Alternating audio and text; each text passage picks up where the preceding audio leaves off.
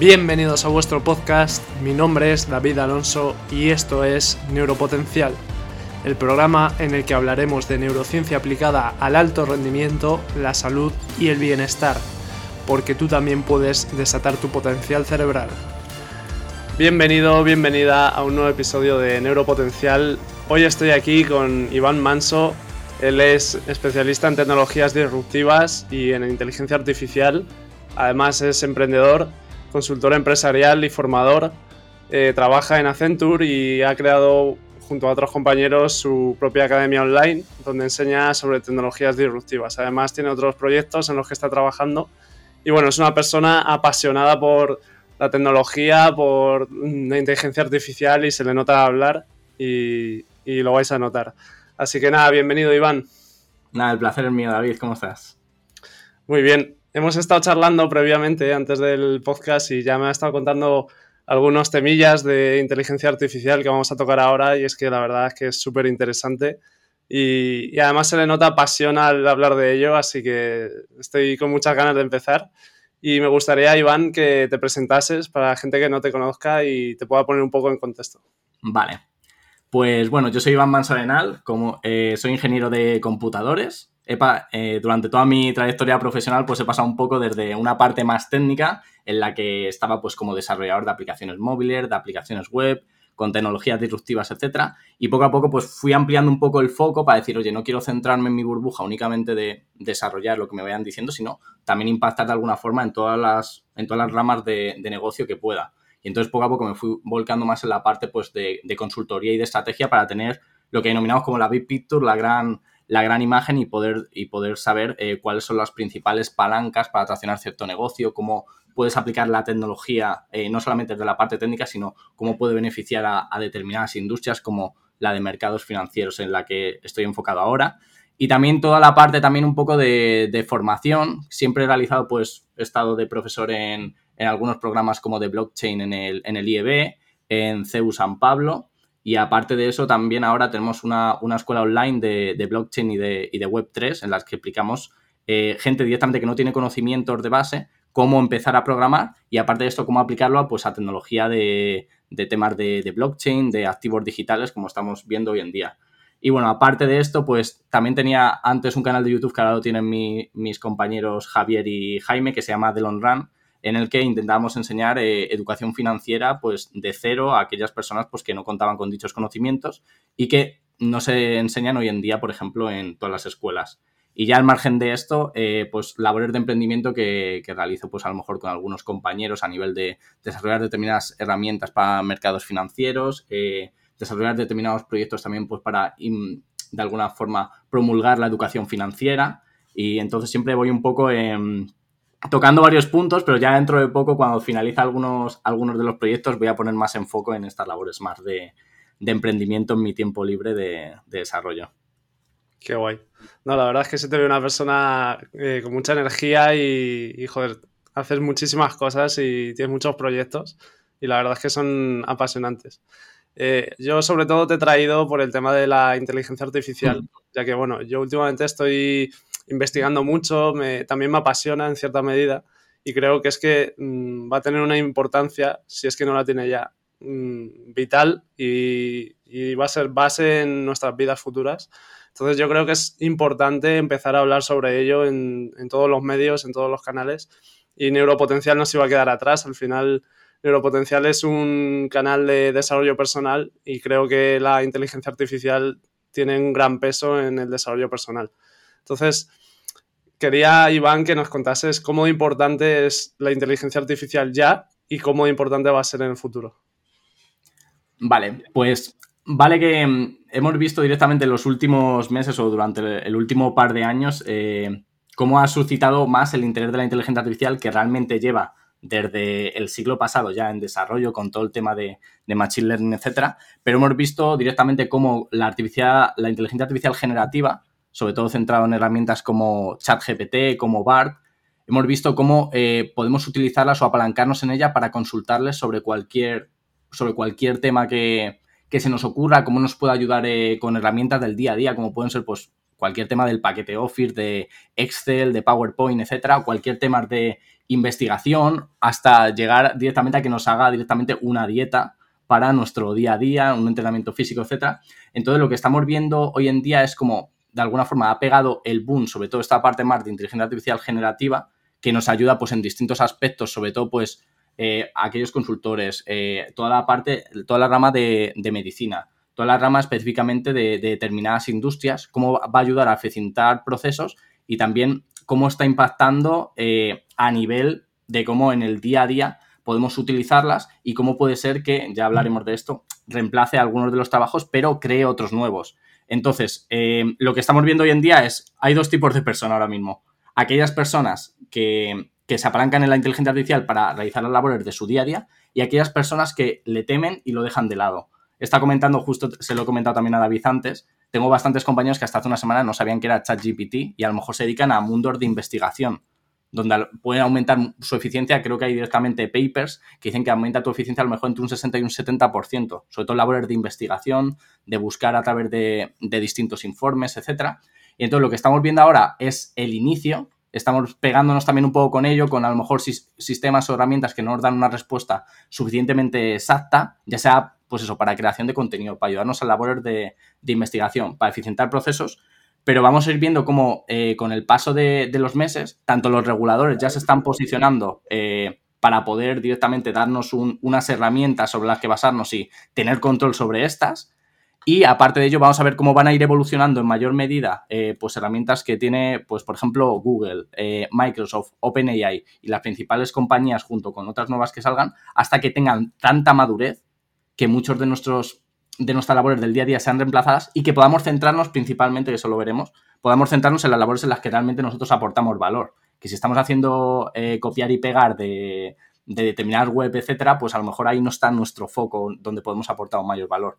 Pero lo que tenemos que tener en cuenta es, ahora mismo es un poco algunas tecnologías ya vemos que van cogiendo cierta madurez, pero todavía eh, no está extendido a nivel global en todas las empresas. De hecho, muchas empresas lo que están haciendo es cortarte el acceso a determinadas herramientas porque no quieren pues, que pasen datos eh, confidenciales, etcétera. Y lo que vamos a ver es que al final va a estar integrado en, en todos los sistemas que tengan ahora mismo las empresas y en nuestro día a día. O sea, ya sea a nivel de, de visión artificial, de pues cualquier tema de, que nos pueda ayudar, pues como un Google Maps directamente que, tenga eh, temas específicos que te diga, oye, pues que sepas que este sitio la gente suele ir por esto, por esto, por esto.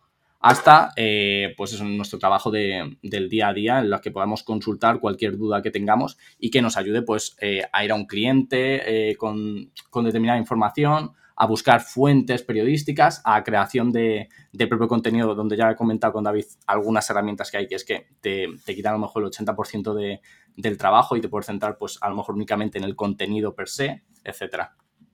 Sí, yo creo que en este sentido es muy importante el timing y es que creo que estamos en un periodo en el que ya la gente se empieza a fijar en la inteligencia artificial porque empieza a verle el uso, porque empieza a ver la aplicabilidad y el efecto wow cuando le pides que te haga una imagen de algo que random y te lo hace, o le pides que te haga un resumen de un libro y te lo hace. Entonces ahí es cuando ya la gente empieza a decir, joder, esto, esto es útil.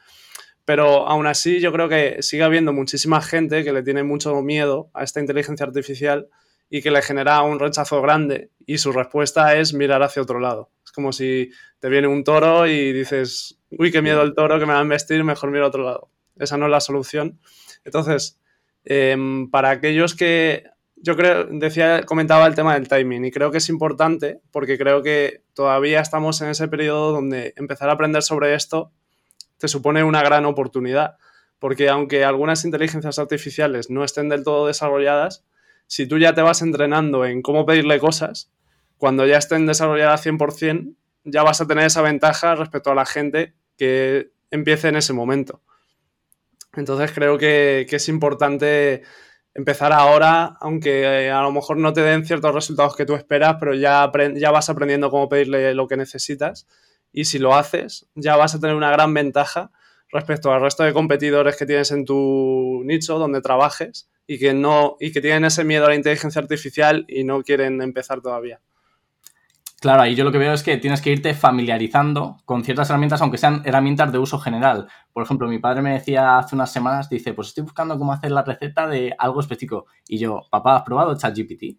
Dice, ¿qué es eso? Entonces te fui explicando y a lo mejor eh, algunas preguntas que tiene del día a día de, pues yo qué sé, cualquier tema de, medicina que quiere, que quiere echar un ojo solamente para tener alguna noción a alto nivel, no que lo cojamos directamente con pinzas. Eh, y entonces lo empieza a consultar. Pero luego hay otra que es lo que tú comentas, es como, uff, que lo digo mucho, mucha crítica a nivel de esto nos va a quitar el trabajo, es increíble que dejen utilizar esta tipología de herramientas. Y estamos en el momento en lo que dices tú, estamos en el momento en el que conforme van avanzando estos modelos, estas herramientas de, inteligencia artificial en las que podemos apalancarnos, es el momento de ir aprendiendo y de esa manera luego reduciremos la curva de aprendizaje porque de aquí a tres años todo el mundo está utilizando inteligencia artificial, todo el mundo está desarrollando proyectos alrededor y es ahora el momento en el que se está viendo también a nivel de, emprendimiento, que eso sí que hablamos más adelante, las firmas que están levantando, levantando capital, que se están apalancando ya en herramientas que, existen y las, tomas como, las toman como modelo para crear algo por encima. ¿Que todavía no es lo suficiente maduro? No, pero siempre mirando con la perspectiva que dicen, oye, pues es que en cinco años, conforme madure este modelo, estos son los resultados que, nos van a dar. Entonces la clave es eh, lo, que comenta, lo que comentabas un poco. A pesar de temerlas, eh, embrace, embrace them. Es como decir, oye, pues cógelas y utilizarlas en el día a día y ve probando. Ve probando que a lo mejor hay algunas tareas que no te dan una información súper precisa, pero sí que te dan eh, algunas pinceladas de por, dónde, de por dónde pueden ir. En lugar directamente de temerlas, dejarlo a un lado e ignorarlo como, como tú dices, porque luego sí que se te van a echar el mundo encima, como la revolución industrial que hubo, pues esta es la nueva revolución industrial. Sí, y también un poco es comparable con el tema del Internet, ¿no? aquellos que empezaron un poco al principio a, usarlo, a familiarizarse con él, luego tenían una ventaja sobre los que se les echó encima y ya pues tenían que empezar y, les costaba más. Sí, vamos, que ahí es donde apareció pues un Microsoft, apareció un Google y aparecieron pues eh, empresas que ahora son de las más grandes, de las más grandes del mundo, las que directamente vieron una oportunidad, Amazon, ¿Quién iba a pensar que Amazon estaba vendiendo ya libros online en 1999?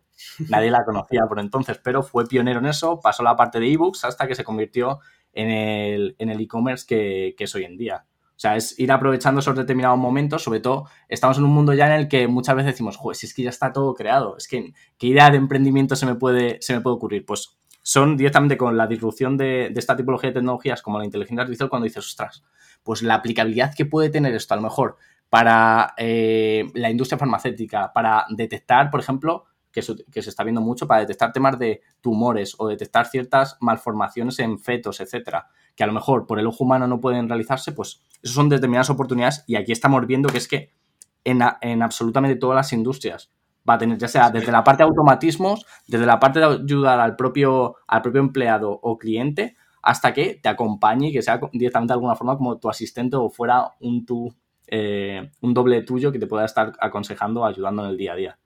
Sí, es que además lo bonito de esto es que como tiene tanta aplicabilidad y en cualquier campo, depende de, lo que se te ocurra a ti, de cómo crees que te puede ayudar. Y tú te lo llevas a lo que tú haces, a tu campo, y ahí se te pueden ocurrir mil cosas, porque al final le puedes pedir lo que quieras. Y siempre, y hay tanta variedad de inteligencias artificiales que es cuestión de lo que a ti se te ocurra. Imaginar y en qué te puedo ayudar y, es que no hay límites.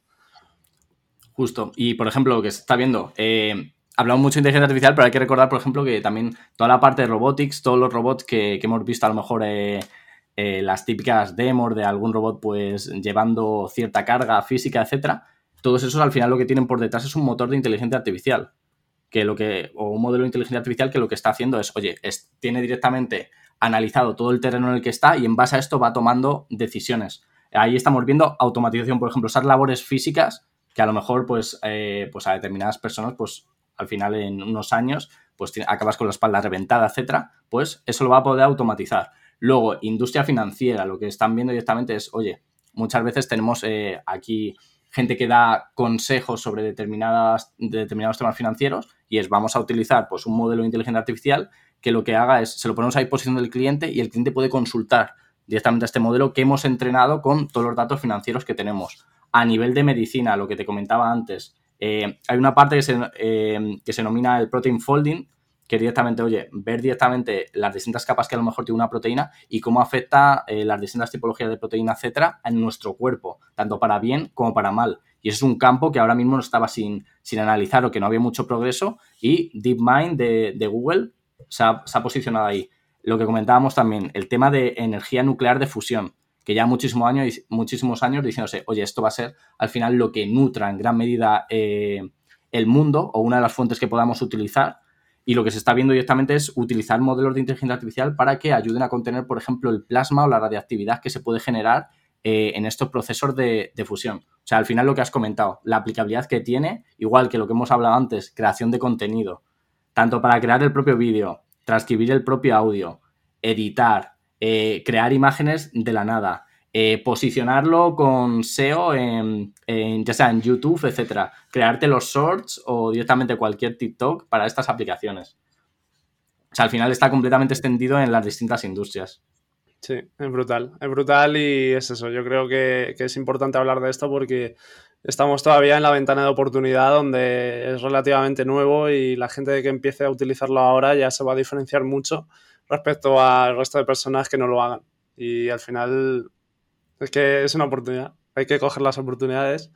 Y Iván, te quería preguntar, la gente que nos escucha a lo mejor piensa que somos un poco exagerados, pero ¿tú crees que la revolución de la inteligencia artificial se puede comparar con, con otras revoluciones que ha habido antes, como, pues, yo qué sé, la, la invención de, de, la imprenta o el Internet o, o el descubrimiento del fuego? Efectivamente, se puede comparar directamente como si fuera la última revolución industrial que hubo en torno a Internet. Pues ahora directamente estamos viendo, pues igual que por entonces se veía cómo podíamos aplicar Internet en distintas industrias, en nuevos comercios, etcétera, pues ahora se está viendo cómo la inteligencia artificial puede aplicar absolutamente a todas las, a todas las distintas industrias y aparte de ello, pues al igual que el Internet, en nuestro día a día. O sea, para, para eh, también lo consideran como si fuera la siguiente como si fuera la siguiente revolución industrial en torno, en torno a tecnologías disruptivas dejando de lado, pues a lo mejor otras que han salido, pues como puede ser todo el tema de, de, blockchain, el tema de realidad aumentada y de realidad virtual, que queramos o no hemos visto también ya alguna cosa que también tiene por detrás inteligencia artificial que, que está realizando Mark Zuckerberg eh, bastante potente, pero es la que realmente estamos viendo que no es humo. O sea, que está teniendo un impacto real en los distintos ámbitos, que está generando negocios millonarios y que aparte de eso eh, se están creando una gran cantidad de, de empresas apalancándose en esta tecnología y levantando unas cantidades en todas las partes, en, todos los, los, procesos de fundraising, de levantar capital, eh, exagerado. Comparado a lo que vimos en 2021, que en 2021 fue cuando hubo el boom de todas las empresas tecnológicas por el tema, el tema de la situación que vivimos, pues todo eso se está moviendo ahora a, a todos los temas relativos a inteligencia artificial. Sí, yo al final he oído expertos en esto que dicen que, que va a ser aún más importante que, que, otras revoluciones que ha habido y que va a ser aún que va a cambiar aún más nuestras vidas que el internet. No sé si estás, sí, estás de acuerdo. Sí, probablemente. Internet obviamente eh, mejoró la eficiencia eh, pues en determinados procesos laborales que hacemos en el día a día, pero lo que puede hacer la inteligencia artificial es directamente decir, oye, es que esto lo delego completamente en ella y yo directamente se lo estoy supervisando de alguna forma, que eso va a pasar también mucho en medicina, que en medicina en vez de que a lo mejor tengas que, que elaborar en profundidad todo el informe del paciente, pues es como, yo he visto esto, vamos, voy a hacer, un, voy a hacer, voy a contrastar con lo que me está diciendo, pues a lo mejor cualquier modelo de inteligencia artificial enfocado en esto. Entonces, eh, yo creo que el impacto que va a tener es superior. Igual que el miedo que tiene la gente sobre, sobre esto es muy superior al que tenían sobre Internet. Internet lo veían como un medio y la inteligencia artificial lo pueden ver como un sustituto de algunas tareas que realizan ellos en el día a día. Claro. Igual, quiero decir, igual sí que hay gente que debe temer a la inteligencia artificial y es la gente que no se, que no se adapte. Al final, pues, esto es como todo, es como teoría de la evolución. Al final, el que no se adapta se queda atrás y, y no puedes hacer la vista gorda porque al final esto es un cambio que va a arrasar bueno, igual el término arrasar es un poco para meter miedo, pero sí que va a cambiar mucho nuestras vidas. No sé si a mejor o a peor, espero que a mejor, pero sí que las va a cambiar mucho. Y, y la gente que no se adapte, realmente yo creo que lo va a pasar mal. Porque mm. al final, si no te adaptas a los cambios, vas a, sí que es posible que, que te sustituya esta inteligencia artificial, que a lo mejor el trabajo que tú hagas mm, ya no va a ser útil o no va a ser necesario, porque se va a hacer muy fácil con una inteligencia artificial. Entonces yo creo que no es por meter miedo, pero sí que es necesario que la gente intente adaptarse, que intente tomar acción y, aprender sobre esto para, para que se convierta en una oportunidad y no en una amenaza. Claro, y es que es lo que dices, es puro darwinismo. O sea, lo que vimos, por ejemplo, con Internet es, oye, pues ahora van a surgir también canales digitales a través de los cuales puedes establecer tú tu comercio, etcétera. Aquellos que no establecieron esos canales digitales, y se vio también durante toda la parte de la situación que vivimos en, en 2020, se quedaron fuera del juego. Pues aquí va a pasar exactamente, exactamente igual. O sea, habrá aquellos en los que incluso pues labores que yo haga en el día a día que puedan ser completamente sustituidas por ella, pero tengo que saber cómo puedo beneficiarme o cómo puedo sacar, cómo se van a crear nuevas oportunidades apalancándonos en esto que van a hacer que, oye, que pongamos el foco en otra parte que a lo mejor pues le dedicamos muy poco tiempo y que es donde realmente aportamos valor. O sea, tenemos que ver un poco dónde vamos a poder aportar valor ahora apalancándonos en la inteligencia artificial que nos va a ayudar pues con otras labores que realizábamos nosotros y que seguramente eran labores muchas veces eh, más mecánicas o más de pues cualquier tema relativo a investigación, de estar buscando a lo mejor a través de cualquier buscador, etcétera. Claro, y es eso que al final esto es la oportunidad que nos va a brindar es poder aportar mucho más valor, porque si sabemos en lo que aportamos nosotros el valor real, la diferenciación, esto nos va a liberar de carga de que no aporta nada y nos va a hacer, nos va a dar ese impulso y nos va a permitir hacer mucho más y mucho mejor. Entonces, eh, es eso, es importante verlo como una oportunidad. Y, también es importante decir que, que, si no te adaptas vas a estar jodido, porque, bueno, en esta sociedad que a veces no se dicen las verdades, a veces con el tema del buenismo y tal se evita decir las verdades crudas, yo creo que es importante porque al final no eres malo por meter miedo, sino que estás diciendo lo que va a pasar, la realidad y a lo mejor la gente se puede adaptar antes de que le pase, que, no decirle que la inteligencia artificial va a ser muy buena para todos, que va a ser fantástica y que luego se encuentren que, que les rebasa. Entonces creo que es mm, importante decirlo. Ahí hay que sensibilizar a la, a la, población de lo que viene y de, oye, alguna serie a lo mejor incluso de recomendaciones o una guía de cosas para las que puedes utilizar determinadas herramientas, cosa que el gobierno no, no creo que haga, pero es un poco lo que, lo que deberían acabar, lo que deberían acabar realizando. O sea, poner ciertas guías o de alguna forma eh, es que hay gente que no sabe directamente ni qué es la propia, la propia inteligencia artificial. Y son a esas personas a las que tiene que llegar, pues, por los mecanismos o por los canales de distribución que sea, para utilizarlo. Otra cosa que ahí sí que es verdad que, que tenemos que tener cuidado y que hay diversos estudios que también ya lo están examinando, es la pérdida de capacidad cognitiva al apalancarse 100% en la inteligencia artificial. Porque sí que hay gente que es como, oye, a partir de ahora mi trabajo lo va a realizar ChatGPT o lo va a realizar BAR. Pregunto algo, copio, pego, ni contrasto, ni nada por el estilo. Y si es verdad que si lo utilizas todos los días de esta forma, en la que al final tú no estás realizando más que lo que se denomina prompt engineer, que es, oye, yo le meto cualquier consulta, saco la respuesta y se la paso a otra persona, ahí sí que es verdad que nuestras capacidades eh, cognitivas, nuestra, la inteligencia general, no artificial en este caso, la inteligencia humana, sí que se ve, se ve reducida o impactada.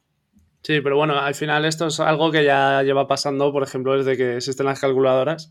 Antes mm. pues había mucho más cálculos mentales, cálculos incluso en un papel, y ahora es todo con la calculadora. Entonces, ese, esa parte de rendimiento cognitivo de hacer tus cálculos, pues ya la hemos perdido por lo menos mucha gente. Hay gente que sigue haciendo los cálculos mentales, pero al final es una consecuencia natural del desarrollo y si quieres y si eres consciente de esto, pues le puedes poner eh, solución y puedes decir, vale, mm, sé que esto al final me está restando rendimiento cognitivo y capacidad cognitiva, entonces lo voy a usar, pero de vez en cuando me obligo a mí mismo a seguir manteniendo estas capacidades para no perderlas. Eso es. Es igual que mucha gente lo está utilizando. Ya hay herramientas, hay algún modelo de, Google que está trabajando en la parte de hacer resúmenes de cualquier cosa. O sea, yo, por ejemplo, en el trabajo tenemos un documento funcional a lo mejor de 400 y pico páginas, que para leerse eso, pues hay que aventurarse en ese mundo. Entonces, con estas herramientas a lo mejor te lo pueden reducir en dos, tres páginas como un executive summary, como un resumen ejecutivo, Sí. Y lo que está haciendo mucha gente es, oye, quiero hacer lo mismo, por ejemplo, con los libros. No quiero leer absolutamente nada y quiero que en una hoja me resuman exactamente todo. Yo ahí, por ejemplo, soy más escéptico y ahí sí que no me gusta. O sea, a mí, me apasiona mucho el tema de la lectura y que la gente se quede únicamente pues, con dos conceptos clave sin ahondar, porque yo soy muy de, si quiero eh, aprender sobre algo, tengo que ahondar en el detalle, aunque muchas veces me tenga que bajar a, temas, a temas más técnicos, pero si te quedas únicamente con la superficie absolutamente de todo, ahí sí que es verdad que para mí no tiene un beneficio total. Que sí, si quieres crear un resumen ejecutivo sobre algún report que tú, o algún informe que tú ya has realizado en el trabajo, que tienes todo el contexto, de lujo, pero los libros que te resuma cada libro, a lo mejor en una página con los principales puntos, bajo mi punto de vista, aquí no. Claro, porque en el tema de los libros, al final tú cuando te lees un libro, eh, básicamente es porque quieres aprender sobre un tema. Y para el aprendizaje, pues el aprendizaje se da mucho más si te lo lees página por página en varios días, si haces tú tus propios resúmenes. Es como cuando en clase o en la universidad ibas y, le pedías los apuntes a, a tu compañero o los resúmenes. Entonces no, no se te va a quedar igual si te lees el resumen de tu compañero que si te lees tú todo y haces tú tu propio resumen.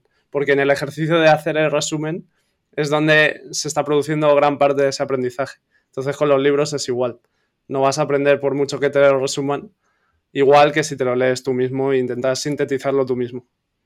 Hmm, sí, eso es justo. Y justo de esa parte de libros hay una herramienta que se llama Text to Books, que creo que es de, de Google, que tú metes a lo mejor una temática específica o un texto similar y te pone en qué, en qué libros existen referencias a esa temática por si las quieres poner pues eso de referencia en algún en algún informe o directamente por si quieres ahondar más. Creo que se llama Text to Books. O sea, es que ya hay para absolutamente todo.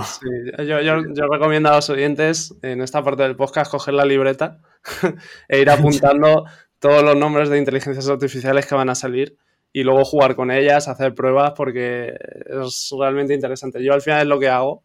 Intento aprender mucho sobre tipos de inteligencia artificial. Yo, por ejemplo, no voy al aprendizaje de cómo funcionan, yo voy al uso, al cómo puedo yo usar. Es más pragmático, sí. Entonces, mm, voy escuchando nombres de inteligencias artificiales y qué hacen, y luego voy yo jugando con ellas, viendo qué es lo que pueden hacer. Y además es un proceso súper divertido, porque al final es jugar es en plan experimentar. Y, y, eso, entonces yo cada vez que Iván dice una inteligencia artificial que no conozco, la apunto para, luego ponerme a bichear con ella. Entonces, Iván, ¿qué, ¿qué inteligencias artificiales recomendarías usar a la gente o crees que son las básicas que todo el mundo debe conocer? Vale, a nivel de herramientas, tenemos obviamente ChatGPT y BART, ChatGPT desarrollado por OpenAI y BART desarrollado por Google son directamente las dos interfaces. Sí. Es que la de BART no la conozco. O sea, es, un homólogo, ¿no? sí. La tenían ya desde hace tiempo bajo el nombre de Lambda, pero eh, desde hace ya a lo mejor un par de años que, tienen por ahí ya un desarrollo al respecto. Pero les da miedo sacarlo al mercado porque no es igual que OpenAI, que es una compañía que no se conocía hasta hace nada. Eh, si Alphabet, es decir, la matriz de Google, saca al mercado pues eh, un BART y falla como una escopeta, una escopeta de tiros, eh, impacta bastante la reputación de la compañía en el branding, etc. Entonces, BART es el otro que es como si fuera un bardo, traducido al inglés. Tienes BART por parte de Google y ChatGPT por parte de por parte directamente de OpenAI. Ambos realizan la misma función. Tienes directamente, es una interfaz conversacional a través de la cual tú puedes preguntarle, eh, pues, cosas relativas. Oye, si eres desarrollador, ¿cómo te puedo ir ayudando? Oye, quiero desarrollar eh, una interfaz gráfica con esta tecnología, etcétera, y te ayuda, te da código para eso. Quiero directamente que me pongas una dieta eh, con 3.000 kilocalorías para mi día a día o una rutina de, entrenamiento. Le puedes preguntar cosas existenciales a veces, que eso también está bastante gracioso ver cómo, cómo y ver que no dan su opinión personal al respecto. Y luego también ya, pues si con los distintos modelos como ChatGPT, eh, con la herramienta ChatGPT 4, pues ya le puedes preguntar y hace búsquedas incluso en Internet, que ya te quitas del medio el tener un buscador. Generación de imágenes, que ya, ya comentaremos otras, pero ya tienen integradas determinadas herramientas que le dices, oye, necesito una imagen, por ejemplo, para eh, una miniatura de un vídeo de YouTube en las que aparezca con cara de sorprendido basándote en esta imagen. La saca, o sea, es que al final absolutamente todo. Sí que es verdad, diferencia principal entre ChatGPT y BAR, porque eh, BAR no lleva tanto tiempo porque a nivel europeo pues lo tenían un poco restringido por temas de, privacidad. Y yo estoy probando un poco ambas herramientas y las respuestas de ChatGPT son más... Eh, hay una cosa que se llama en, que se llama en estos modelos de inteligencia artificial generativa la temperatura, que lo que mide es el nivel de, de que algo sea más aleatorio o de alguna forma que no se centre siempre en la misma norma. Entonces veo que ChatGPT tiene la temperatura más alta de alguna forma y cada vez que le preguntas algo, te puedes preguntar lo mismo cinco veces que las cinco veces te va a responder de manera distinta. En cambio, Bar sí que veo que tiene una estructura constantemente que le digo, oye, mejórame esto, y veo que sigue la misma estructura. En cambio, ChatGPT, pues es eso, es poco más aleatorio en esa parte, y en esa parte me gusta más, aunque siendo inversor de Alphabet me duela, pero sigo consumiendo más ChatGPT. Eso por parte así de, esto. Y, Bar tiene una base de datos más actualizada que ChatGPT? Eh, van, un, van un poco a la par. Van un poco a la par, porque como ambos tienen toda la parte eh, directamente, pues si tienes Bing eh, de Microsoft por parte de OpenAI con, integrado con ChatGPT y luego aparte tienes BART pues con el buscador de, Google, pues tiene, todos estos modelos ya han sido entrenados con eh, hay determinadas páginas que directamente te ponen pues como los principales enlaces o principales artículos que hay en, en, la web, con todos los, principales diccionarios que hay de las distintas lenguas y también con una gran cantidad de libros. O sea, están nutridos más o menos con, la, misma, con la misma información. O sea, que, que, están enlazados con el buscador. Porque, claro, yo cuando lo uso me dice muchas veces que su base de datos es de hasta el 21 y que no puede... Claro, es que ChatGPT, claro, estamos utilizando ChatGPT 3, 3.5, que es la versión eh, gratuita, y si pagas, creo que son 20 euros al mes, tienes ChatGPT 4, que ChatGPT 4 ya está conectado a Internet, que hace la parte de generación de imágenes y tiene funcionalidades bastante más, más avanzadas. o sea, que por 20 euros al mes, que es algo... O sea, te estoy diciendo esto, pero yo no lo pago. O sea, pero en cuanto vea que tiene un algo más de, de impacto en mi día a día, seguramente lo pague porque 20 euros al mes, para, contando con la cantidad de, beneficios u oportunidades que pueden surgir en torno a esto. Ya. Genial. Luego, luego también hay otras, bueno, para que, siga un poco el ciclo de vida, hay una herramienta que se llama Writer, que lo que te hace es, tú le pasas el texto que a lo mejor eh, has obtenido pues, de una herramienta como ChatGPT BART y te dice aproximadamente qué porcentaje puede provenir de un humano y qué porcentaje proviene de una inteligencia artificial. Si le copias y pegas directamente el texto de ChatGPT, normalmente te dice 3% de lo que me has pasado lo ha escrito un, humano y el 97% lo ha escrito una inteligencia artificial.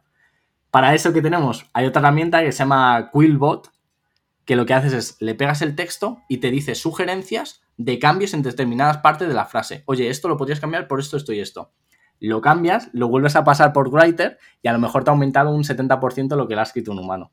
Esto es mucho, esto casi lo estamos diciendo para que hagan casi eh, trampas de alguna forma a los alumnos, porque son los profesores los que utilizan Writer y son los alumnos los que utilizarían Quillbot para, para decir, oye, voy a intentar hacer eh, cualquier informe, cualquier redacción que me ha pedido el profesor lo más humana posible. Les estamos diciendo a los alumnos cómo hackear la, la IA de los profesores. Esto, este podcast tendría que ser de pago. que, realmente es, es lo que debería hacer un ingeniero, por decirlo de algún modo. Es ingeniárselas para conseguir un objetivo, un objetivo específico. Ya habrá otras formas de, de evaluarles, pero sí que es verdad que también había salido un informe que seguía diciendo que la inteligencia humana sigue ganando a la inteligencia artificial a la hora de realizar redacciones, realizar artículos y demás. Pues ha visto algunas webs, em, había alguna web específica que estaba empezando a crear todos sus artículos con inteligencia artificial y de repente veías que es que ni el, titular tenía sentido. Y era porque habían estado copiando, pegando directamente sin revisión alguna. No recuerdo ahora mismo qué, qué web era, pero, pero era una de las webs bastante conocidas así a nivel de tecnología, que de repente dices, algo, contrastar algo que han hecho. Han despedido a, los 10 periodistas que teníamos investigadores y han puesto a uno que lo único que hace es copiar con la inteligencia artificial. Claro, hay, ciertos límites, que al, final no es todo tan bonito como, venga, ya lo hace todo la IA, no, hay que tener cierta supervisión. Claro, sí, sí, justo. Me hace gracia me hace gracia el símil este que se suele utilizar de que la inteligencia artificial es como tener un becario trabajando para nosotros. Tú le pides cosas, pero las tienes que supervisar. No puedes hmm. fiarte al 100%. un becario listo, la verdad. Hay labores que, que alguna vez dices, ostras, incluso le podía considerar casi un igual en algunos temas. Sí, pero si todo eso requiere... Que, dices que la inteligencia humana lo hace mejor todavía, pero no, pero en cuanto a términos de rapidez, o sea, es que la, la IA es increíble. A términos de eficiencia eh, es incomparable. Que tú bajes a lo mejor tu nivel de perfeccionismo de un 100% a un 80% porque utiliza la inteligencia artificial, pero mientras al final cumplas con el objetivo, que hay muchas veces que somos, que eso es un defecto de tener muchas, algunos, mm, me, me meto en, este, en esta bolsa, y es intentar ser muy perfeccionistas cuando a lo mejor el resultado que se quiere se va a llegar igual, seas, pues, yo qué sé, seas más pedante en la forma de, escribir eh, cualquier tipo de, de, informe o seas bastante más conciso. Entonces, en esas cosas también tenemos que hacer nosotros un balance de, oye, la eficiencia que me da esto me resta un poco de perfeccionismo, pero sigo entregándole valor pues al cliente o algo similar. Claro. Luego, justo de esta parte, em, toda la parte relativa a investigación, hay una herramienta que descubrí además hace unas semanas que se llama Epsilon, que lo que te permite es, eh, es como si fuera un buscador con, eh, con inteligencia artificial de eh, determinadas temáticas. Tú le dices, por ejemplo, inteligencia artificial aplicada a los mercados financieros y te enseña la lista de los distintos informes que se han publicado en los que se tocan estos, estos temas. O sea que directamente en vez de buscar en Google, te vas a Epsilon AI y en este mismo puedes buscarlo a través del, buscador y te dice como la referencia que tiene y de hecho te hace como un summary en la parte superior en la que te va diciendo un poco eh, cómo se detallan determinados de, estos temas.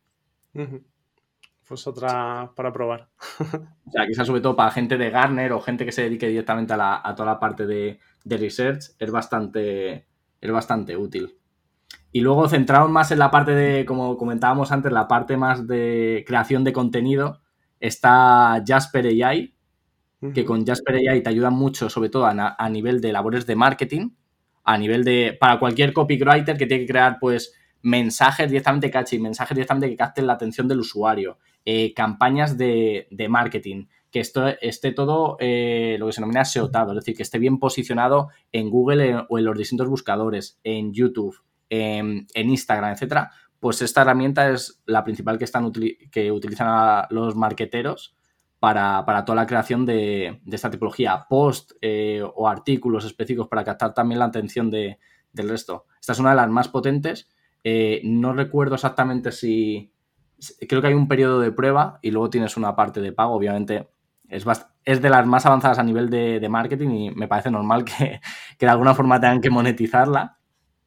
Y luego una que comentábamos era, sobre todo para youtubers, creadores de contenido a través de vídeo, voz, etcétera, Assembly AI, que lo que te permite es transcribir el audio e incluso eh, le puedes pasar incluso links de YouTube, es decir, el enlace de un vídeo de YouTube, te hace la transcripción y de hecho es que te puede hacer hasta un summary, te puede hacer un resumen o incluso un análisis de sentimiento. Oye, en este vídeo eh, está teniendo mucha connotación negativa la compañía Airbnb por estas razones. O sea, es, una, completa, es una completa locura y directamente para el tema de subtítulos, que no tengas que tener una persona, eh, a lo mejor dedicando cinco horas al día y que solo tengas que tener una persona una hora al día revisando lo que ya se ha transcrito, de lujo. Y eso lo vemos directamente en YouTube, que tiene también un poco la, generación de, subtítulos automáticos, aunque a veces falla, falla bastante, pero con estas herramientas un poco, pues, lo solventas. Sí, sí, al final con generación de subtítulos yo he probado varias y, es eso, a ver, mm, digamos que el 60%, bueno, y quizás el 70% de lo que te pone está bien, pero tienes que revisar, porque luego eh, en torno a un 30 o un 20% hay que cambiarlo.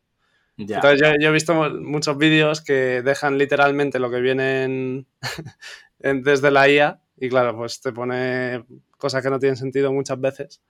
Y, pero bueno, al final si tú mm, lo pones que te haga los, los subtítulos la inteligencia artificial y luego revisas y cambias solo lo que tienes que cambiar, te está ahorrando un, un montonazo de tiempo. O sea que tampoco lleva mucho tiempo revisar y cambiar. Sí, sobre todo cuando utilizas tecnicismos o de repente utilizas siglas o temas similares, de repente miras los subtítulos de algunos vídeos y dicen, no sé qué me acaba de escribir aquí. que también puede ser que el problema sea que, no vocalice lo suficiente. Igual estamos culpando a la IA y el problema lo tengo yo. De hecho, eso me lo comentan muchas veces compañeros de Suecia, etcétera, que de repente dicen, es que los españoles no vocalizáis mucho, entonces, claro, ya para los subtítulos y demás, pues se nos complica. Y mm, así alguna más, eh, bueno, una, la que te había comentado antes, Runway, que Runway lo que te ayuda es sobre todo edición tanto de audio como de vídeo. Ah, ¿Qué entra dentro de esto? Pues, oye, si de repente quiero poner en un vídeo, eh, he grabado gente por la calle y quiero poner que sus caras estén borrosas, pues por temas de privacidad. Si quiero eliminar espacios en silencio, que queramos o no, a la hora de edición, si, vas si tienes que ir borrando cada espacio de silencio que hay, eh, te lleva bastante tiempo. Eh, si quiero directamente meter cualquier efecto directamente en el propio vídeo, para que quede como si fuera una película de Hollywood o como un anuncio que, que realizaría cualquier empresa eh, comercial en este aspecto. O sea, tienes una gran parte de una gran eh, cantidad de herramientas para edición de vídeo y edición de, audio. Esta era la que también te quita los eh, y las cosas así de. Mm, no, recuerdo exactamente, pero creo que también te ayuda los, temas de enfatizar. Ostras, pues la, parte relativa a las coletillas que tenemos muchas veces de E o temas similares, la verdad estaría, estaría bastante bien. Aunque a lo mejor quedaría un poco raro si de repente estás en una frase, sueltas el te lo corta, te lo pone a la siguiente, pues eso tienes que tenerlo, tienes que mirarlo bien. De hecho, yo creo, hay un podcast que yo sigo que se llama también ITNIG, que es de temas de, startups, etcétera, que yo creo que están empezando a utilizar alguna de estas herramientas, porque es que veo que no hay, tiempo de respiración entre que uno acaba la frase y otro empieza la siguiente y yo eso. Uf, yo creo que aquí lo están utilizando 100% hay que ajustarlo un poco porque yo, por ejemplo, en los podcasts a veces quito los silencios, pero no los quito enteros, obviamente. Porque si no queda como muy, muy artificial y, incluso yo creo que a nivel de atención y de retención de lo que escuchas es contraproducente. Que te pongan un audio de una hora sin silencios y, y nada más que hablando gente. Yo creo que tu cerebro no lo asimila igual que si hay silencios. Yo creo que los silencios son necesarios. Eso es, sí. De hecho, a mí desde la parte de marketing una vez eh, me comentaron, en determinados momentos, en cuanto estés hablando, deja un espacio de silencio para crear expectativa y luego sigue hablando. Que a mí me pasa mucho que estoy siempre en, el, en un tono muy alto y lo sigo manteniendo, pero aunque el tono muy alto al inicio es como que despierta mucho a la gente, si estás dos horas con el mismo tono, eh, la gente se acostumbra y entonces ya baja también la, la retención. Eso es por eso digo que hay que supervisar lo que hace la IA porque no es todo perfecto y al final el criterio de un humano, de momento, es, valioso y, puede que esté por encima del de la IA todavía. Sí, y ostras, relativo justamente a esta parte, acabo de recordar que hace unos meses, eh, si tienes una tarjeta gráfica de, de Nvidia, te puedes bajar determinadas herramientas que lo que hacen es, es de visión artificial lo que hace es, ahí tienes la cámara y lo que va a hacer es que tus ojos se queden fijos a esta parte a pesar de que tú estés mirando a otras zonas. Es decir, tú puedes estar leyendo a lo mejor un script que tienes directamente de un vídeo y lo que te está haciendo directamente con visión artificial NVIDIA es que es como si estuvieras mirando constantemente a la cámara. Entonces te permite estar leyendo mientras te está grabando. Eso sí que me parece una pasada porque muchas veces será, vale, hay que aprender este script por partes para el vídeo o tenerlo como, como nociones y eso te ayuda, ayuda muchísimo. Además, no se nota mucho, no se nota mucho. Yo lo estuve comprobando y me parece que, estaba, que está bastante bien. Igual también con audio. Eh, lo que estamos viendo ahora mucho también en los temas de los deepfakes, etcétera, que son estas falsificaciones o réplicas que están haciendo pues tanto de personas como de voces, etcétera. Eh, hay algunas herramientas que ahora mismo no recuerdo el nombre, pero hay bastantes en el mercado que lo que hacen es eh, estás hablando directamente sobre algún tema y tú quieres traducirlo a otro idioma pues ya tiene tu timbre de voz y tu tono de voz y te hace directamente la propia traducción y la verdad es que es bastante, eh, alguna de ellas es bastante preciso y da miedo dices, a ver cómo hablaría yo francés, por ejemplo. y sobre todo si quieres para campañas de marketing extenderlo por distintas geografías, con distintas lenguas, etcétera, esto te ayuda bastante. Claro, es brutal porque, por ejemplo, yo que hago el podcast, yo podría sacar mi podcast en inglés y en chino y en cualquier idioma y, y, ya no solo y que me escuche la gente de España y de Latinoamérica, sino de todo el mundo. Entonces, claro, ahí eso, se puede convertir en, una herramienta brutal. Y luego hay otra que te, que te crea tu avatar, o sea, analiza tus rasgos faciales, etcétera, y, y te hace como, yo puedo poner un audio mío que solo esté mi voz y salgo yo hablando como si fuera un vídeo, como si fuera yo el que me estuviera grabando hablando. Y, claro, esto es comodísimo porque yo me puedo crear mi avatar y luego ponerme a grabar mis podcasts sin cámara ni nada, sin preocuparme por la estética y que ya sea la inteligencia artificial la que me haga mi imagen. De momento no lo voy a hacer. si, me veis soy yo de verdad, pero quizá en, algún momento lo haga. Sí, en un futuro al final que tengan con visión artificial, te tengan ya recreado y en base a eso tú te centras en el contenido y dejarlo otro de lado justamente con temas de imágenes y de vídeos, eh, bueno, obviamente también tenemos que mencionar tanto DALI 3, sí. o bueno, DALI 2, junto con Mid Journey, que son los principales para generación de imágenes. Pero generación de imágenes que al final eh, son una locura, que a lo mejor eh, dices, oye, esta es mi foto y utiliza esta para que yo sea el actor de Superman y coge todos tus, rasgos, faciales y la información que tiene de Superman y te crea como si fueras un superhéroe o muchos más para temas artísticos. Eh, yo lo que probaba mucho en su día con, con Dalí es, eh, por ejemplo, como obras artísticas. Eh, quiero directamente que, que, aparezca en la imagen una serie de robots como si fueran con inteligencia artificial, que fueran banqueros y que directamente vivieran en un mundo cyberpunk con estilo de, de Van Gogh y directamente coge pinceladas de cómo lo realiza Van Gogh y te lo plasma. Te da cuatro opciones, te quedas con la que quieras, o sea, es una locura. Y Mid Journey ahí sí que es bastante más avanzada, aunque ahora con DALI 3, que es la nueva versión que ha salido de también de OpenAI, pero para generación de imágenes, han avanzado una, una bestialidad. Por eso eh, todos los artistas y demás pues tenían un poco de miedo de decir, oye, vamos a ser nosotros también reemplazados, etcétera. ¿Cómo vamos a diferenciar qué ha hecho una inteligencia artificial y qué hemos hecho nosotros? Que eso es otro debate bastante. Claro. Al final es eso, es adaptarte y, que los artistas utilicen la inteligencia artificial pues para crearle. A lo mejor le piden un diseño y se lo da la inteligencia artificial y los artistas lo único que tienen es que modificarlo, darle su toque, darle su sello y darle eh, esa chispa que solo genera el arte humano, digamos, pero ya el 80% de lo que a lo mejor es paja, ya te lo hace la IA. Pero bueno, también es cierto que si lo hace 100% el humano, como que tiene más valor, ¿no? Eso es un tema de debate también con la música, porque también las inteligencias artificiales pueden crear música y a menudo ya se pueden encontrar canciones que no se pueden diferenciar de las de un humano. Entonces, al final, como consumidor de eso, si a ti te gusta una canción, te gusta, no vas a estar pensando si la ha hecho una persona o una IA. Entonces ahí hay un tema de debate interesante. Sí, sí, sí. Muchas veces no nos centramos apenas ni en el compositor que la realiza y nos quedamos directamente con la melodía, pues por eso, además es que recuerdo que hace unos años, lo comenté yo con un colega hace tres años, que quería crear una inteligencia artificial de generación de música y es súper complejo. O sea, todos los datos con los que tienes que nutrir al modelo de inteligencia artificial que crees para que sepa cuándo una melodía de alguna forma em, sonoramente suena bien o sí, es armónica. Es, muy, es muy complejo. Y ya estamos viendo que han generado, pues, por ejemplo, eh, nuevas canciones de Bad Bunny, de Drake, de cualquier otra persona o directamente de artistas que, que, ya por desgracia han fallecido. Yo he visto a lo mejor composiciones de Chopin.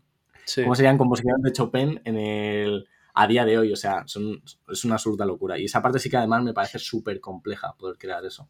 Sí, además que tú la escuchas y, te suena como Chopin en este caso y, si no eres un súper experto, te la cuelan. O sea, te, piensas que es de él de verdad.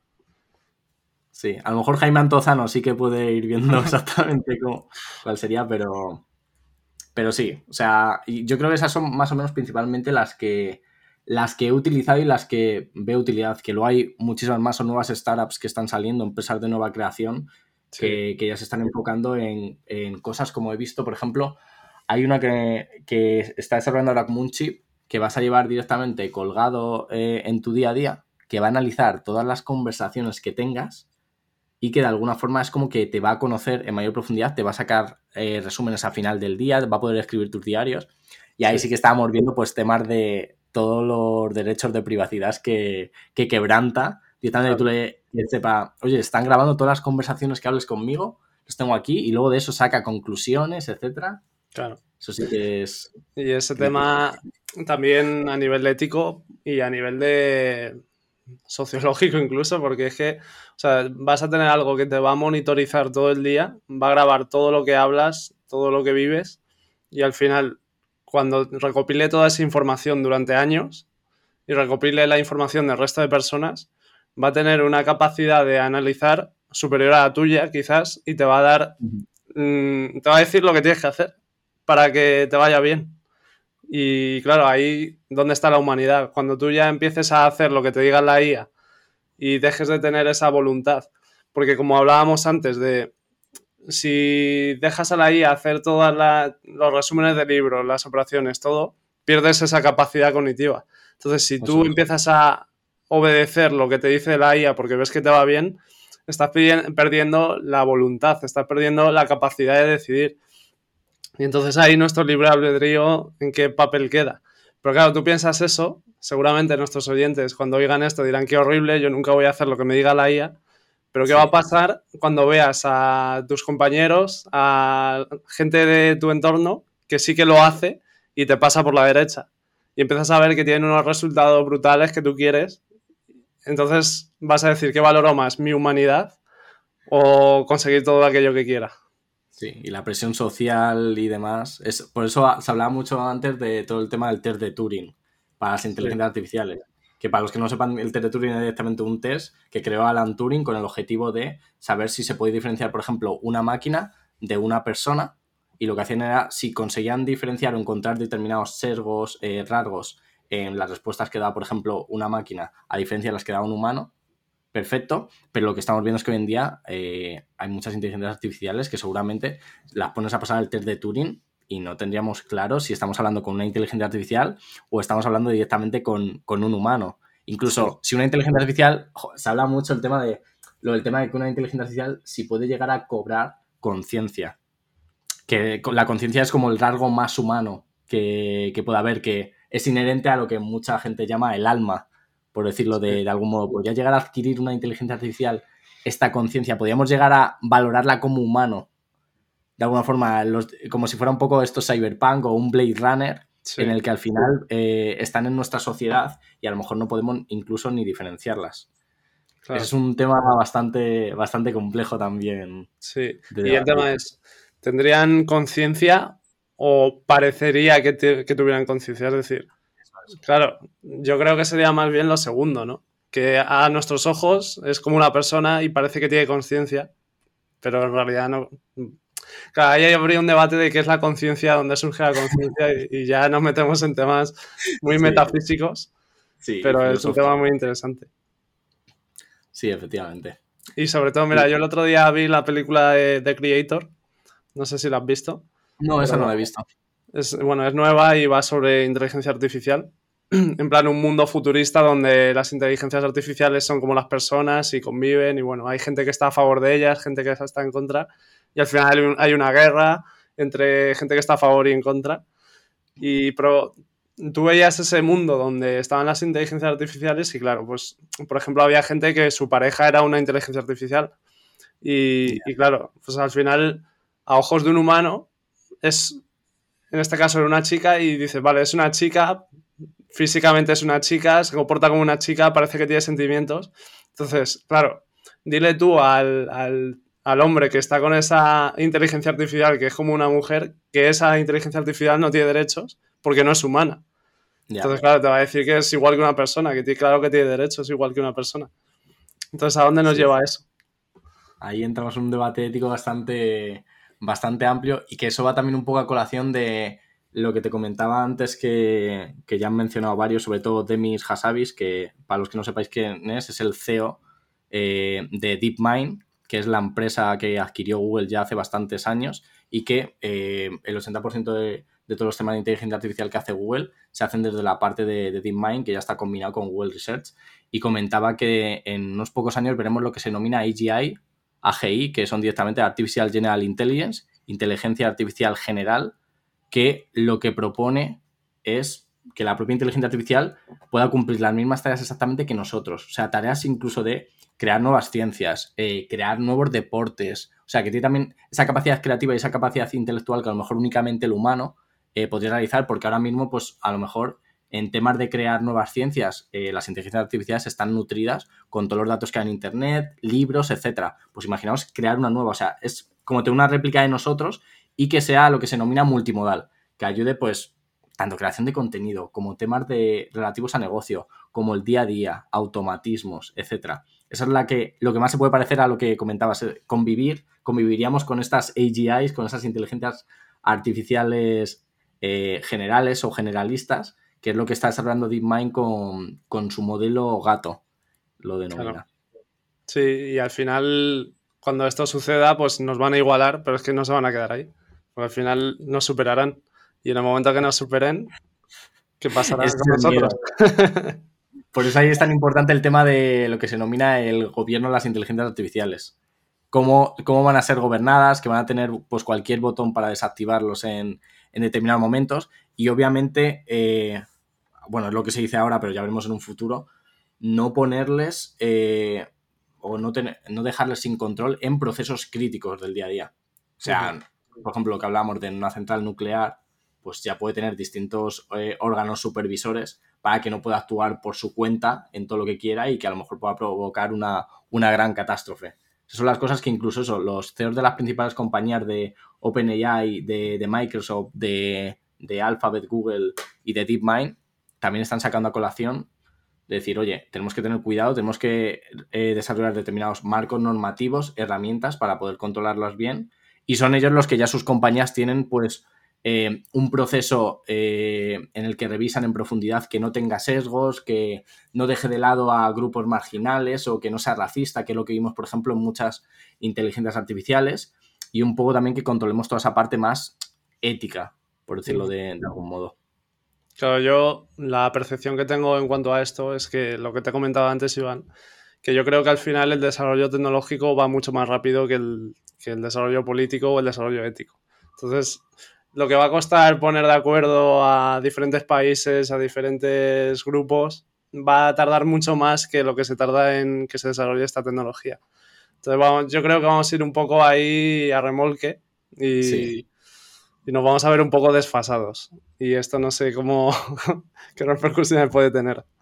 Sí, de hecho creo que fue una noticia que en la que aparecía tanto Elon Musk como el CEO de Nvidia, etcétera, en los que decían, oye, vamos a parar todos los desarrollos de inteligencia artificial durante X, durante un lapso específico de tiempo, hasta que desarrollemos un marco normativo o un marco de gobernanza eh, específico. Obviamente, nadie les hizo, les hizo caso, iban a seguir, igual que ellos están siguiendo con sus, con sus desarrollos aparte. Y es que lo que te comentaba antes, o sea, lo que hay ahora mismo a nivel de marcos normativos son como borradores de algunos principios que deberían de seguir de transparencia, eh, intentar que sea lo más justo posible, es decir, que no tenga eh, sesgos o que haya un marco de gobernanza que de alguna forma integra a tantas personas distintas en el desarrollo de algunos modelos que al final eh, no se considere que, que tenga sesgos, aunque siempre habrá alguno, el tema de la seguridad, de la privacidad, y es como te dicen estos puntos, los desarrollan un poco y ya está. O sea, no hay mucho más, tanto en Estados Unidos como eh, a nivel europeo.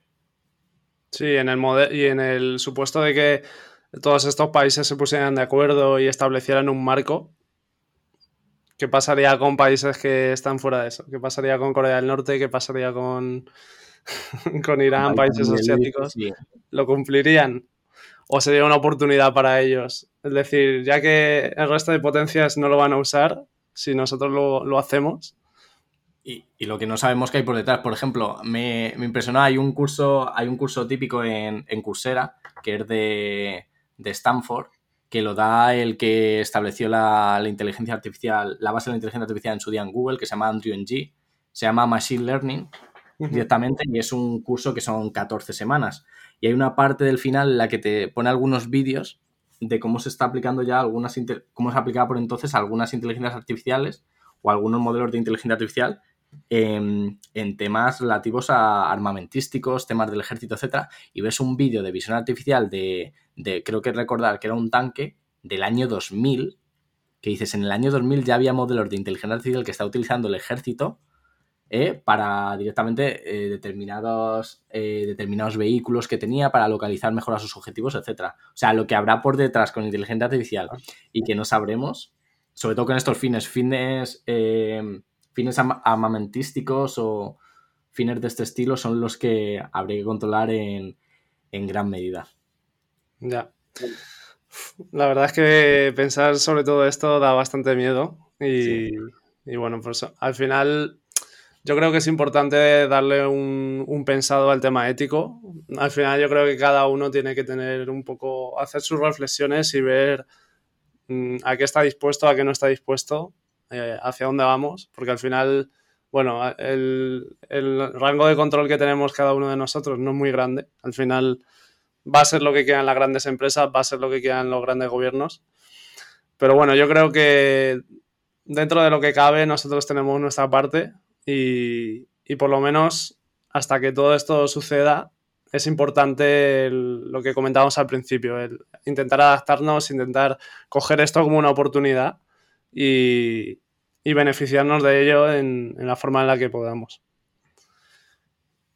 Sí, porque es que centrarnos directamente en la amenaza que puede llegar a suponer, que a lo mejor todavía no la supone, no, no tiene sentido. O sea, desde un, un punto de vista, un, tipo de visión así más estoica, por decirlo de algún modo, y más pragmática, es céntrate en las oportunidades que puede desencadenar o cómo te puede ayudar en el día a día y no en easy, easy. Igual que decían, por ejemplo, que Demis Hasabi eh, decían hay otro podcast inglés en el que traen a, pues, a todos los, los principales CEOs de, pues, de OpenAI, etcétera, traían a Demis Hasabi y le preguntaban si creáis vosotros la, inteligente, eh, la AGI, esta inteligencia artificial general, seríais entonces como los dueños del mundo, por decirlo de algún modo, podríais pegar los frentes y es como, no, no, a ver, no vamos a ser nosotros el principal órgano supervisor, etcétera. Siempre, siempre además, eh, Demir siempre se apalanca mucho en la filosofía o en sus principios éticos para decir, yo sé dónde van a estar los límites y de ninguna forma se nos va a subir a la cabeza y decir, oye, pues vamos a controlar nosotros absolutamente todo.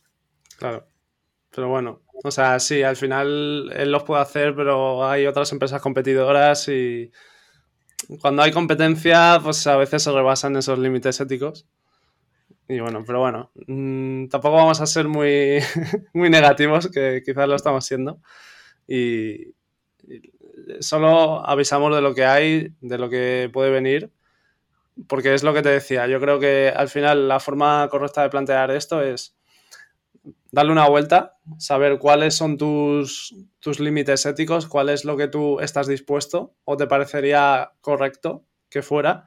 Y teniendo eso claro, como no depende de ti, tú sabes hasta dónde estás dispuesto a llegar y luego ya aprovecharte de las oportunidades, que ahí sí que sí es eh, donde puedes sacar partido y puede mejorar tu vida. Y al final, como comentaba al principio, yo creo que la inteligencia artificial se tiene mucho, mucha aplicación al desarrollo personal porque al final todo lo que sea mejorarnos como personas, pues eh, es desarrollo personal y nos podemos apalancar en esta inteligencia artificial para mejorar como personas y para ser más productivos, alcanzar mejor nuestros objetivos, etc. Entonces, es ahí donde a mí me gusta enfocarlo, ya que al final el neuropotencial es desarrollo personal y es de lo que me gusta hablar. Sí, igual que con herramientas como Notion AI también, que son pues para crearte estas task lists, estas listas de tareas, etcétera, pues tienen ya una parte más apalancada también en, inteligencia artificial, pues que te ayuda a que a las optimices o que saques algún resumen específico. Y al final es eso, apalancarnos en, todo esto para que nuestras labores del día a día sean más eficientes y a lo mejor nos podamos centrar en eh, nuestras otras oportunidades de negocio o directamente algunas labores en las que, como comentábamos, que realmente aportemos valor y que también de alguna forma nos satisfagan eh, a nosotros, que cumplan el propósito que nosotros tenemos, nos ayuden también eh, mentalmente, etcétera. Y luego también, aparte, está el tema de la salud, que también la inteligencia artificial nos puede beneficiar mucho en este tema. De hecho, mm, antes decías que hay algunas inteligencias artificiales que, tanto para hacernos diagnósticos de qué enfermedad podemos tener, etcétera, y justo hoy hace poco un caso de, no sé si era un niño que su madre le había llevado a diferentes médicos, no encontraban lo que le pasaba y tal, ya estaban desesperados y al final se lo preguntó a ChatGPT y ChatGPT le dio un diagnóstico que era una enfermedad rara y al final se lo, le llevaron el diagnóstico a más médicos y al final resultó ser esa enfermedad la que dijo ChatGPT y que ningún médico había diagnosticado por eso en ese aspecto lo que veían es que lo podrían utilizar también, obviamente, modelos que tengan lo que se denomina fine tuning, es decir, que estén de alguna forma eh, enfocados específicamente en medicina para que eh, en todos los ámbitos de la medicina lo utilicen pues como una herramienta también para contrastar y conocer también una segunda opinión. Al igual que en la medicina se veía, también en, Estados Unidos, no recuerdo exactamente en qué, como allí directamente cada estado va, va a su bola, había un estado en el que ya habían probado eh, a utilizar ChatGPT en un juicio. Dado directamente todos los antecedentes, pasárselo y a ver qué conclusión sacaba. Y un juez eh, se apoyó también en lo que comentaba pues una herramienta como ChatGPT. O sea, lo que vamos a ver es que van a ser herramientas que todos estos especialistas, sobre todo a nivel de, medicina, eh, juicios, etcétera, para tener una visión a lo mejor que en cierto modo pueda ser más imparcial, van a utilizarlo como herramienta de, apoyo y no me parece mal. Igual que lo que comentabas, en diagnósticos también que se ha visto que se iban haciendo desde hace años para detectar tumores precoces, etcétera, eh, se utiliza mucho visión artificial para ir comparando y a lo mejor un humano, pues a lo mejor su capacidad de visión es limitada y la capacidad de visión que tiene una máquina, pues es, eh, o un modelo de inteligencia artificial va píxel a píxel y a lo mejor identifican cosas que nosotros, para el ojo humano no se puede ver. Entonces, apoyarnos siempre en toda esta parte. Y es eso, sobre todo en, el tema médico, que lo comentaba yo con algunos, con algunos colegas que también son biólogos, algunos médicos, etcétera. Y es que eh, la verdad es que los avances médicos que ha habido en, a lo mejor en las últimas décadas, las últimas dos décadas, no han sido tan. No, no nos han parecido que hayan sido tan. que hayan impactado tanto. O sea, tenemos enfermedades todavía que seguimos sin encontrarle una cura, una cura decente para un cáncer, a lo mejor que esté más avanzado, etcétera. O sea, hay determinadas cosas que es como, en cuanto la tengas, no saben ni cómo, ni cómo tratarla de forma eficiente, lo único que pueden hacer es alargar tu tiempo de vida. Pues toda esta parte sí que sería bastante interesante eh, la aplicabilidad que tiene, que ya se está viendo y se están haciendo determinadas pruebas con ello. Sí, porque además eh, la inteligencia artificial puede ayudar mucho en el diagnóstico. Y claro, si, si, diagnosticas la enfermedad mucho antes de lo que lo harías sin este tipo de tecnologías, ya estás contribuyendo de manera muy notoria a, evitar los efectos que puede tener si lo diagnosticas mucho más tarde. Y al final, sí, sí, al final con el tema de los diagnósticos, eh, una inteligencia artificial es algo que va a tener toda la información de todos los pacientes que han pasado, de todo, de todo Internet. Y entonces, claro, la cantidad de datos que tiene para hacer ese diagnóstico al final va a ser mayor que la de un médico que ha tenido los, diagnósticos y, ha visto a los pacientes que ha podido ver en su vida profesional. Pero igual la inteligencia artificial ha tenido la suya, la de sus compañeros, la de todos los médicos del país o del mundo. Entonces, claro, ahí está que, el... Que siempre está apalancado en un criterio experto, pero que aparte tenga este apoyo porque se va a nutrir, por ejemplo, a nivel médico, se va a nutrir de eh, todo el contenido histórico, datos históricos que, existan, de informes que han sacado pues eh, médicos de renombre, etcétera. Eh, toda esta parte, bajo mi punto de vista, es, me parece esencial, sobre todo en la medicina, que es un, por decirlo de alguna forma, tenemos un sistema sanitario que es muy ineficiente, el sistema de sanidad pública entonces todo esto pues sí que les ayudaría de alguna forma también a liberar a ellos parte de, estrés, de a lo mejor si alguna causa no lo encuentran y poderse apalancar en, todo esto. ¿Y qué mundo se imagina Iván Manso con el tema de la inteligencia artificial de aquí a, pongamos, 10-20 años? De aquí a 10-20 años, una de las cosas que veo es lo que está desarrollando Elon Musk, por otra parte, se llama Neuralink, que son estos chips que a lo mejor eh, nos van a ayudar, pues, eh, gente que ha perdido la visión o gente que ha perdido eh, o tiene algún defecto a, nivel congénito, etcétera, que esto nos ayuda de alguna forma a reemplazarlo. Yo me imagino, bueno, en parte ya hace, creo, dos décadas que supone que nos imaginamos un mundo más cyberpunk, recordamos naves volando, etcétera, que eso al final todavía nunca ha llegado, aunque sí que hay prototipos, etcétera. Eh, yo imagino un mundo en el que estemos, que en cierta parte no me gusta tanto, pero bueno, habrá que aceptarlo, un mundo en el que estemos completamente digitalizados, en el que tengamos todo lleno de devices, incluso pues cualquier chip eh, en, el propio cerebro, cualquier chip directamente en alguna parte de, de, nuestro cuerpo y que directamente esté conectando, traqueando, monitorizando absolutamente todo lo que hacemos. En función de esto, pues por ejemplo, si tiene nuestras constantes vitales de manera constante y ve que eh, nos va a ocurrir algo específico por algún tipo de dato que ha obtenido, que nos salte directamente cualquier tipo de, alerta. Seguramente también tengamos integrado toda la parte de, inteligencia artificial con la parte de visión artificial, cualquier tipología de, gafas o cualquier tipo de dispositivo que al final nos permitan ver un poco más allá o obtener eh, detalle de algunas cosas que no veíamos. Y luego aparte que los negocios sí que veo que van a cambiar en, en gran medida, a nivel que no se van a ofrecer los mismos servicios o los mismos productos eh, de la forma que estamos viendo hoy en día, que siempre va a tener ese valor añadido de tener la parte de, inteligencia artificial, que quizás se, que se reduzca en gran medida eh, los empleados que se requieren para determinadas labores, pero sí que veo que van a surgir otros nuevos. Eh, específicamente pues, para controlar estas inteligencias artificiales, más por ejemplo, a lo mejor se puede apoyar más en el marco, en este marco ético que aquí también va a ser bastante, bastante importante, etcétera. Es un poco como yo, como yo veo el mundo, no directamente con naves voladoras ni, temas similares, sino aplicado un poco más en, los procesos eh, internos, tanto los nuestros como en los de los productos, en las principales empresas que tenemos hoy en día. Sí, con el tema que comentabas de Neuralink, que por cierto tenemos un episodio hablando de eso. Eh, una de las cosas de los objetivos que tiene Elon Musk con Neuralink es el de, a través de este microchip que vaya en nuestro cerebro, poder intercambiar información del cerebro a la máquina. Entonces, claro, en el momento que eso suceda y se mejore, vas a poder, pues ya si nos ponemos muy locos, almacenar tus, tus recuerdos en la nube, tener esa comunicación directa entre tu cerebro y Internet y hacer consultas. Imagínate un chat GPT en tu cabeza, que tú le preguntes todo y al final va a ser un poco raro.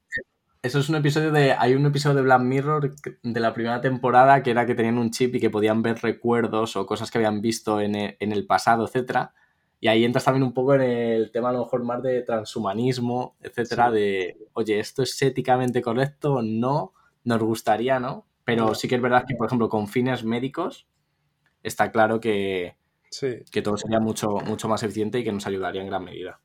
Claro, y además el tema de confiar en las empresas, porque al final tienen traqueado todos tus constantes vitales, tienen un chip en tu cerebro. Al final, si quisieran hacerte cualquier cosa o, o cambiar tu comportamiento, lo podrían hacer fácilmente. O sea, si quieren eh, hacer que consumas cierta cosa o que te comportes de cierta cosa, al final tienen el control de ti. Como de alguna forma. Claro, ahí es donde establecemos el límite entre nuestra libertad y lo que y nuestra seguridad, que es el al final algo que, que ya va pasando en toda nuestra historia. Al final, donde ponemos ese límite entre más seguridad y ceder libertades. Ya, ya, eso, eso sí, esa es la parte bastante, bastante compleja y lo vemos, si lo vemos ya con casos del día a día, de cuando muestra algo en televisor y no, y dices, oye, lo están mostrando por otro lado, pero ¿dónde está el límite realmente?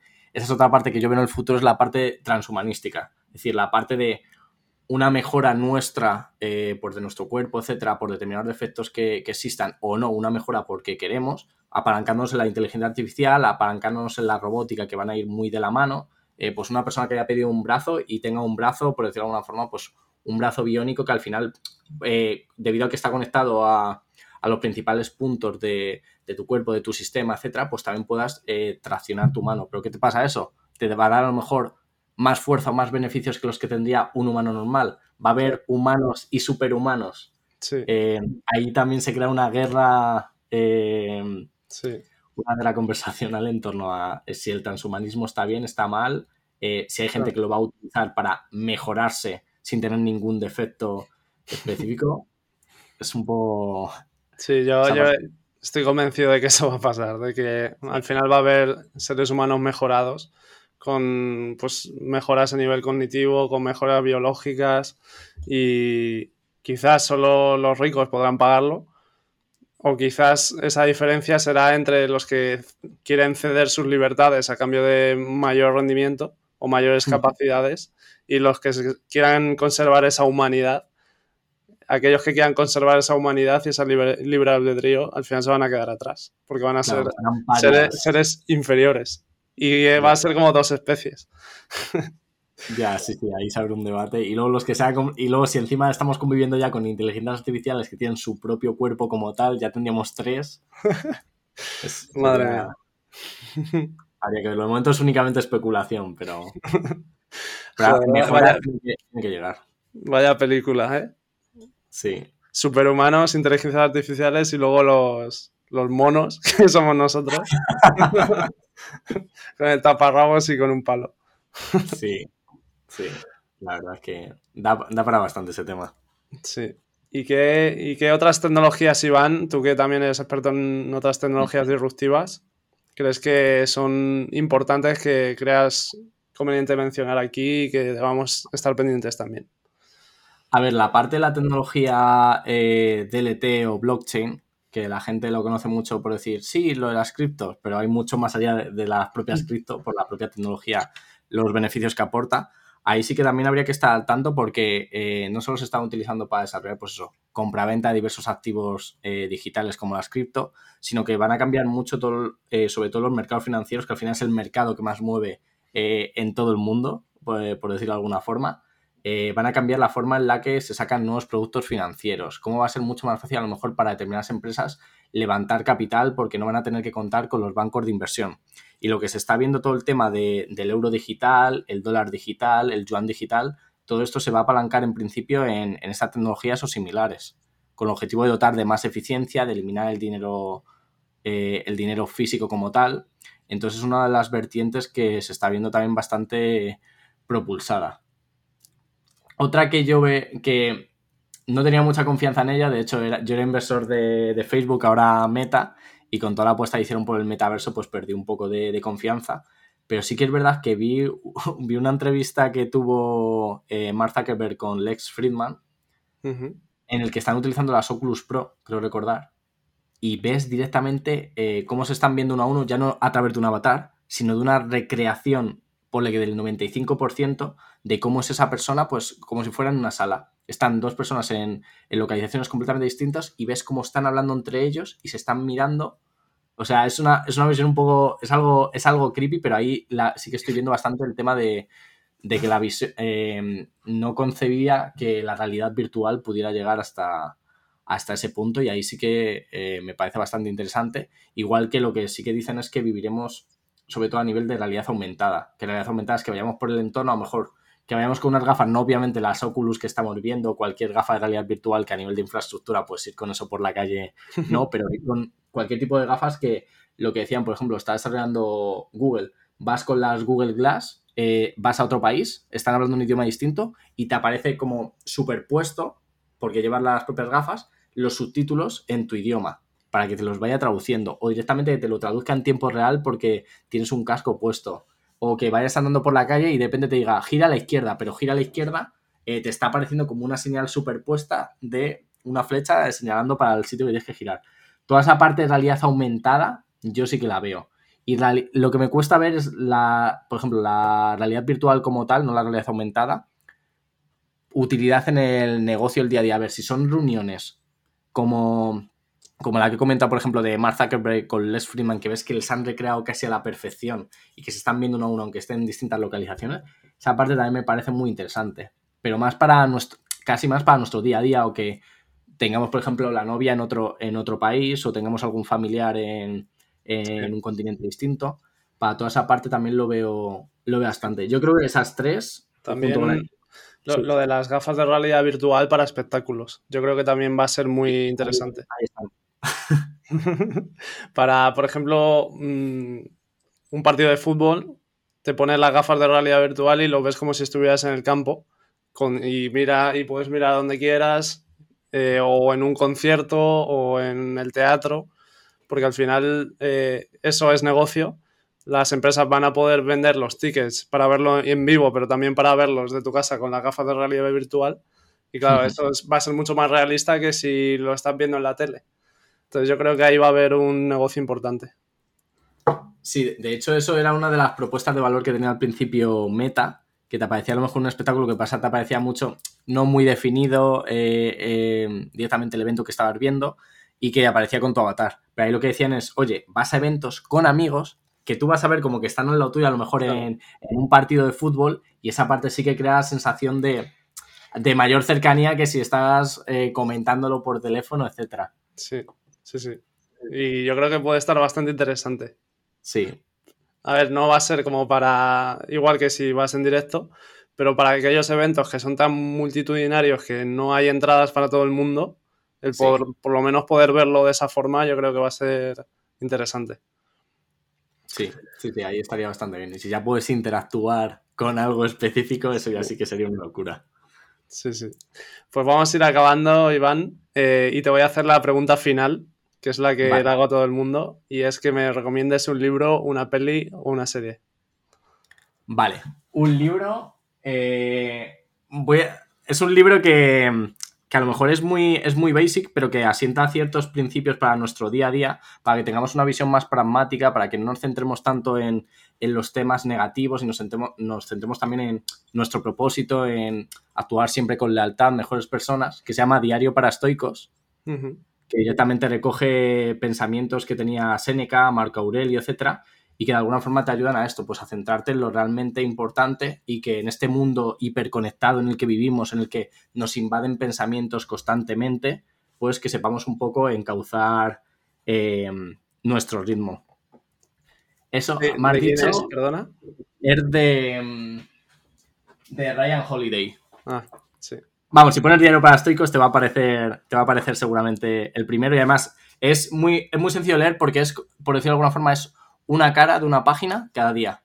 Es como, cada día es como hay un principio, una reflexión, etcétera, y tienes desde el 1 de enero hasta el 31 de, de diciembre. Me quedan directamente pues lo que queda de año, pero voy siempre, siempre al día porque todo el mundo tiene tiempo al día para dedicarle tres minutos a leer una cara. Si eso te haces un resumen como, como realizo yo y, y, está bien las reflexiones que tiene. Cuando, cuando, vayas al baño, tienes ahí el libro preparado sí. para leerte y, la reflexión. Y si me permites, dos más súper rápidos. O sea, hay uno que se llama eh, Cómo ganar amigos e influenciar a gente, How to Win Friends and Influence People. Sí. Eh, recomendado. Ese es el más recomendado de, de todas las entrevistas. A, a, nivel de empatía también, de conocer a la otra persona que tienes, saber cómo tratarlos, porque vivimos en un mundo en el que estamos tan acelerados que hay gente que no tiene tiempo para hablarle a las personas o comunicarse con ellas de una manera eficiente o de una manera que no les dañe, que se ve sí. mucho en el, en el día a día en el trabajo. Y me parece que es bastante bastante bueno. Y luego último ya, eh, el típico de padre rico, padre pobre como inicio para temas de, de educación financiera que te hace cambiar un poco eh, la perspectiva o lo que nos han enseñado directamente a través de las instituciones de educación que tenemos hoy en día y lo ver desde, desde otra visión para, pues también, para, sobre todo impulsa mucho temas de, de emprendimiento, etcétera, para que sí. pienses desde esa perspectiva y no directamente solo voy a centrarme en trabajar y ya está. Sí, muy guay. Y de inteligencia artificial, alguno así que.